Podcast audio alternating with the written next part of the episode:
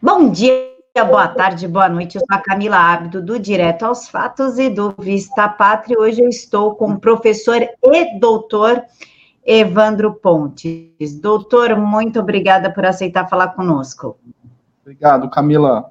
Professor, eu já vou começar aqui já com a pergunta é, objetiva. Uhum. Juiz de garantia, o Ruchel, Leandro Ruchel, uhum. postou que isso é do André Mendonça da AGU e do Jorge Oliveira, Secretaria-Geral. O Nando está falando que votamos no Bolsonaro e levamos o Freixo. O que, que é tão de ruim nesse juiz de garantia? É, eu não vou fazer o comentário sobre o aspecto político, porque não acho que não, não dá tempo. Daqui 15 minutos eu estou no Crítica Nacional. Desculpa fazer jabá do outro canal aqui, mas eu vou ter é, umas duas horas lá, eu posso explicar essa questão política. É, o Nando está completamente equivocado. Leandro Rochel tem um ponto, de fato. É, mas vamos direto ao ponto a respeito do que, que é o juiz de garantia. Tá? É, o sistema penal, o sistema processual penal, ele tem um funcionamento que foi implementado no Estado Novo de Vargas pelo Código de Processo Penal, em que você tem a unificação do juízo de investigação com o juízo de instrução e, e, e julgamento. Tá? você cria a figura de um único juiz, é, o desenvolvimento de toda a persecução penal, desde a investigação até, é, até o julgamento final. O que é que acontece? O que é o juiz de garantia? Isso aí já a gente já teve esse modelo no Brasil, ele tinha outros nomes. O juiz de garantia, em, em, é, na época das ordenações filipinas, tinha alguma semelhança com o chamado é, juiz ordinário, é, vis-à-vis o juiz de fora, que era o juiz que, que julgava por direito, o juiz ordinário julgava por equidade. Então você tinha uma bipartição da jurisdição. É isso no código é, no Código Criminal de 1840, essa figura evoluiu para o juiz de paz. Tem uma literatura né, robusta a respeito disso. Deixa eu ver se eu acho aqui no chão, eu já mostro. Ó. Isso aqui é um, uma boa referência sobre o assunto. Para quem tiver interesse, pare de falar merda. Então começa por ali, tá?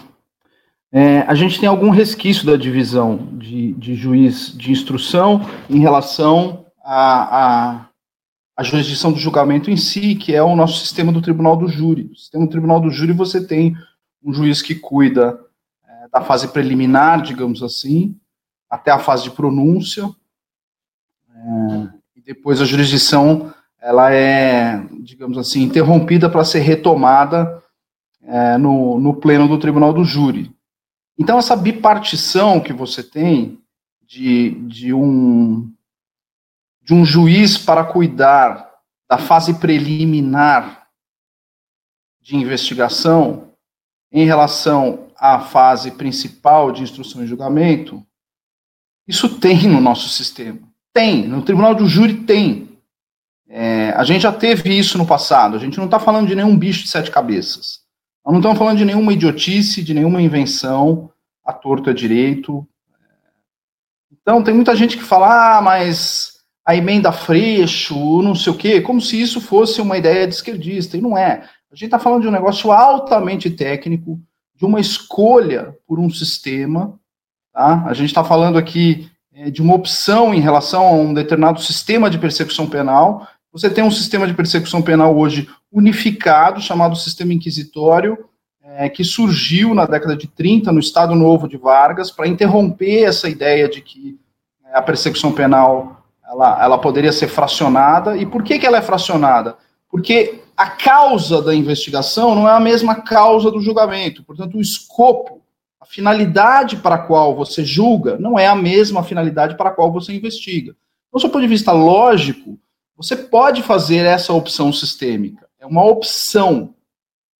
É uma opção por um determinado sistema.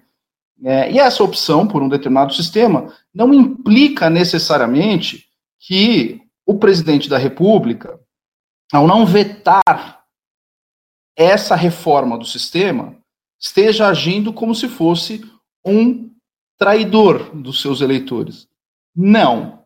Ele não está sendo um traidor dos eleitores. Ele simplesmente deixou de vetar uma mudança muito profunda no sistema. A gente está fazendo uma mudança muito profunda no sistema de persecução penal. Tá? Essa mudança profunda, no mérito, eu não vi ninguém discutir no mérito se a divisão de jurisdição, no mérito, ela é ou não boa, qual seja, você tem um juiz exclusivo para a investigação, que prepara todo o processo penal para a denúncia, e após a denúncia, você extrai desse processo penal é, é, um procedimento de persecução penal que visa uma decisão final, são duas coisas diferentes. Eu não conseguia, até agora ninguém me convenceu que essa essa adoção de sistema ela vá levar à impunidade pelo mérito da questão. Outra coisa, e aí, de fato, há um ponto em relação ao que diz o ministro Sérgio Moro, ele não parece ser antipático à ideia no mérito. Agora, qual é o grande problema dessa ideia? Nós não temos estrutura suficiente para fazer um período de transição a contento. Essa é a preocupação de Sérgio Moro. A preocupação de Sérgio Moro é operacional, não de mérito. Ele não está criticando o juiz de indade preliminar e nem o juiz, é, nem a segregação de funções e nem o fatiamento do exercício jurisdicional. Isso tem que ser uma opção técnica, fria. É como jogar com 4-3-3 ou 4-2-4 é uma disposição tática de como você vai estruturar o seu processo penal. O que incomoda Sérgio Moro, ao meu ver, e me parece que, de certa forma, eu não é, consegui achar ninguém que me dissuadiu dessa posição, da razão, da causa pela qual ele se manifestou incomodado e solicitou o veto a, a, a essa medida nesse momento, e não significa que ele seja contra a medida, num, num prazo estendido, desde que você possa discuti-lo mais amplamente, possa discuti-la mais amplamente, inclusive até dentro de uma reforma mais profunda do processo penal, com substituição do código e um debate a respeito de qual caminho nós queremos para o nosso sistema processual penal. Não houve é, tempo hábil para se discutir é, quais os efeitos dessa medida e como ela seria implementada. Essa é a razão pela qual Sérgio Moro está incomodado. E nisso ele sim tem razão em ter pedido o veto. E nesse ponto, é, data máxima vênia, com todo respeito. Se Jair Bolsonaro ouviu outra pessoa, e segundo as fontes de Leandro Ruschel, ele ouviu outras pessoas do seu entorno para deixar a opinião de Sérgio Moro de lado, não significa que ele esteja traindo a nação, traindo a pátria. Há pontos ali em que ele deve ter levado em consideração, há pontos em que ele deve ter discutido, sob o ponto de vista político, de como encarar isso e como abordar. O ponto do Sérgio Moro, que é válido, é a questão operacional. Como vamos operacionalizar isso? As falhas operacionais podem levar a medidas de impunidade, etc. Talvez, não sei. Ele está levantando pontos. Eu ouvi 50 promotores, 40 juízes, todos internos dentro do Poder Judiciário, todos estão preocupadíssimos em relação à implementação dessa medida. E o prazo curtíssimo para a implementação, um vacácio de 30 dias. É, sem, inclusive, um detalhamento de como isso vai ser feito em relação aos processos em andamento, como isso vai ser feito em relação aos processos é, de, de, de competência originária do Supremo Tribunal Federal, como funcionaria um judite de lindade preliminar, que é a cópia que estão tentando fazer do sistema italiano, que teve alguns problemas, abriu certas fraturas na Operação Tangentopoli, abriu, a gente teve esse tipo de problema. É, levou alguns crimes à prescrição, estragou a Operação Manipulite? Sim, estragou. Fez problema? Fez estrago lá. Teve uma experiência negativa? Teve uma experiência negativa. Por conta do conteúdo, do mérito? Não, pela forma com que ela foi colocada. Então, o que a gente tem que discutir daqui para frente é, uma vez Jair Bolsonaro não tendo vetado, nós temos que começar a discutir como essa medida vai ser implementada. Não me parece que ela deva ser implementada automaticamente. E nem que o fato de você ter processos da, da Lava Jato julgados fora desse sistema possa, de certa forma, permitir que essa norma retroaja para anular é, processos já julgados da Lava Jato, é, anteriores à existência dessa norma.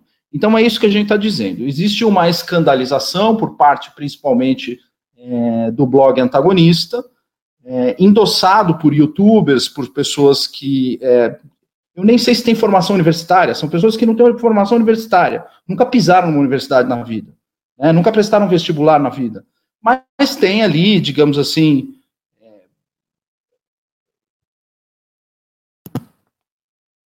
tem ali o seu sua base de seguidores no YouTube, o que dá uma autoridade é, momentânea em relação a isso.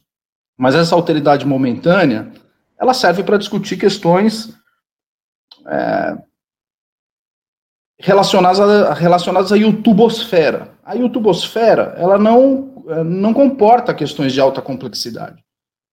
Você precisa de uma experiência, de uma janela de 20, 30 anos, sentando com o cliente, soltando o réu, pedindo pelo amor de Deus para o juiz, despachando e etc., fazendo um mestrado, doutorado, indo até Brasília, acompanhando códigos, processos, etc. Até aí, aí a gente já está começando a falar de um outro nível de discussão, que não cabe nessa YouTubosfera, é, a ponto de você extrair conclusões dizendo assim, ah, compramos um Bolsonaro e ganhamos um Freixo. Há um segundo problema em relação a isso, que eu sempre critiquei, é um problema que eu fico, fica aqui aberto, é a incapacidade que a direita tem de legislar. A direita tem problemas, realmente, em relação ao processo legislativo. Agora estão pagando aí, ó. Como é que pode a gente ter 50 e poucos deputados? Mas a gente tem aí um, uma base razoável de deputados, e aí pega um cara como o Freixo, ganha relatoria de um partido de merda como o dele, que é um partido de merda. PSOL é um partido de merda, com meia dúzia de, de, de, de, deputados à disposição. E o cara, com dúzia de deputados, faz esse estrago todo. Né? Como é que a gente permite isso no nosso processo legislativo, que um cara tome conta de um processo como esse e encampe uma ideia que, repito, a ideia da, da, de, de uma segregação da jurisdição, ela não é uma ideia ruim, ela é uma ideia que precisa ser melhor discutida, melhor aproveitada, melhor trabalhada. Há outros pontos no projeto que também precisavam ser melhor discutidos, como o, o, problema da cadeia de custódia. O problema da cadeia de custódia é fundamental, é um ponto interessantíssimo. É um problema bastante querido, bastante caro à esquerda, mas a gente tem que discutir isso é, com uma profundidade maior, buscando a efetividade plena do processo penal. Há várias coisas que foram discutidas e foram inseridas é, pela esquerda nesse projeto, é, e com uma redação absolutamente canhestra. A redação é ruim. Quer dizer, quando você vai ler os artigos, você fala: hum, isso aqui não vai funcionar. Isso aqui tem um problema. A gente tem um problema de implementação, tem um problema operacional. É exatamente o que o Sérgio Moro viu. Entendeu? Então, a gente tem algum, digamos assim, algum problema ali. É, é, problema, não digo, uma preocupação operacional em como operacionalizar essa ideia, que não é uma ideia que pode ser descartada de, de, de, plano, as pessoas nem sabem o que é isso. Mas como é que você vai descartar esse negócio de juiz de garantia se você não sabe nem o que é um juiz?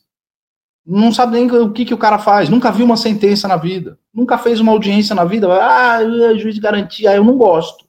Ele nunca fez uma audiência na vida, nem sabe o que está falando. Sabe? Então, esse tipo de gente, a gente precisa ter um pouco de cuidado, né? Esse blog com jornalista mal informado, é, com gente formada em YouTube e tal. Não é, não, não é o tipo de discussão séria que tem que ser levada adiante. A gente está falando do nosso país, né? A gente está falando de coisa séria, não estamos falando de brincadeira aqui. Então, basicamente, Camila, o que a gente está falando, é, existe uma ideia que não é uma ideia ruim, é uma ideia que merece atenção e merece sim debate. Ela não recebeu o foro adequado para esse debate. O processo legislativo, por exemplo, é na reforma da Previdência, nota 6,5 para 7. Eu acho que a nossa, a nossa base parlamentar foi muito bem na reforma da Previdência. Já nesse projeto é, do pacote anticrime do Sérgio Moro, foi nota 3. Os nossos parlamentares não se saíram bem. E, de certa forma, se deixaram engolir pela esquerda. Fizeram, digamos assim, um, um, um serviço de qualidade não esperada.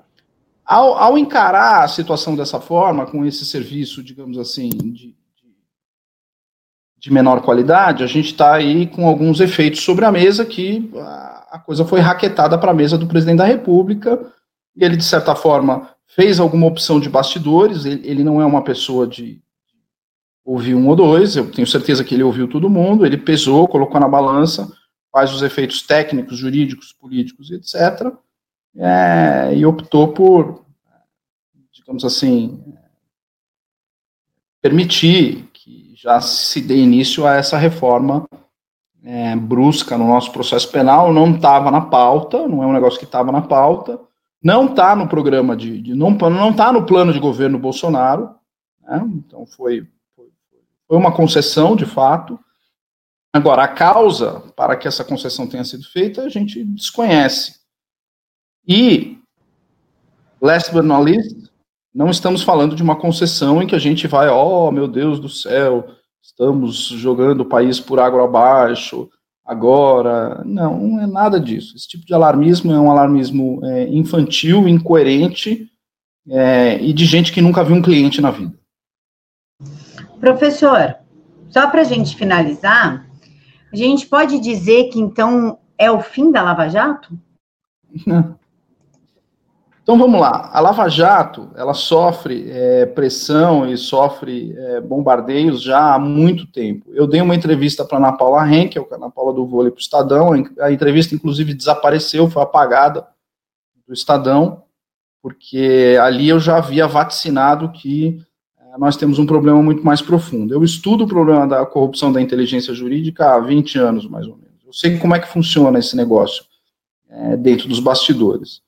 O problema todo começa com a emenda constitucional 45 de 2004, em pleno governo Lula, que cria o CNJ. A partir da criação do CNJ e da criação de mecanismos de acesso direto ao, ao STF, é, depois é, alimentados por uma sanha de controle direto de constitucionalidade, é, isso começou, de certa forma, a estragar o sistema. Esse sistema ele foi mais profundamente estragado com as trocas que foram feitas no STF e a colocação é, de juízes de linha progressista. Hoje o, o STF é uma corte é, progressista, de esquerda, só tem juiz de esquerda lá. Tá? É, a partir disso, você tem um processo corrente de corrupção da inteligência jurídica, que vem desde os anos 90 e se aprofundou a partir de 2004. É, os problemas que nós sofremos em relação à Lava Jato são independentes de qualquer mudança que você vá fazer no processo penal. Porque quem gera o problema, quem está gerando o problema, são as próprias pessoas que operam dentro da justiça. É ali que está o problema. Independentemente de você fazer uma alteração, de você fazer um shift no sistema ou é, calibrar em algum outro ponto, a Lava Jato está constantemente sob ameaça desde o primeiro dia. E não dá para dizer que ah, a causa do fim da Lava Jato é essa mudança, ou foi outra mudança. Um golpe de Estado foi dado no início, fins do ano passado, início desse ano, em que o Supremo Tribunal Federal começou a fazer balões de ensaio a respeito da sua capacidade de legislar, investigar, punir, prender e dar a última palavra em relação a nomeações no Poder Executivo, agir de maneira despótica, é, enfim, usurpar poderes. Isso foi sendo, de certa forma, tolerado, foi sendo, vistas grossas foram sendo feitas, só foi deixando passar a situação, e hoje nós encontramos, nos encontramos nessa situação de uma de uma juristocracia, né? Pilotada pelo STF. Então, o STF ele dá a última palavra em tudo. Né? É, a sinalização também já começou ali, logo no impeachment da Dilma, quando o ministro Lewandowski mudou completamente o que é estava escrito na lei para é, impedir que a Dilma sofresse punições ex lege. Então, quer dizer, isso é um processo que está em andamento há muito tempo.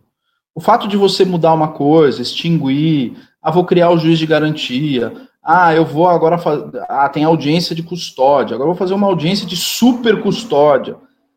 Nada disso é, é, é, é causa imediata é, do fuzilamento da Lava Jato. A causa imediata do fuzilamento da Lava Jato é exatamente esse golpe que foi dado, transformando o STF, digamos assim, na última instância decisória do país.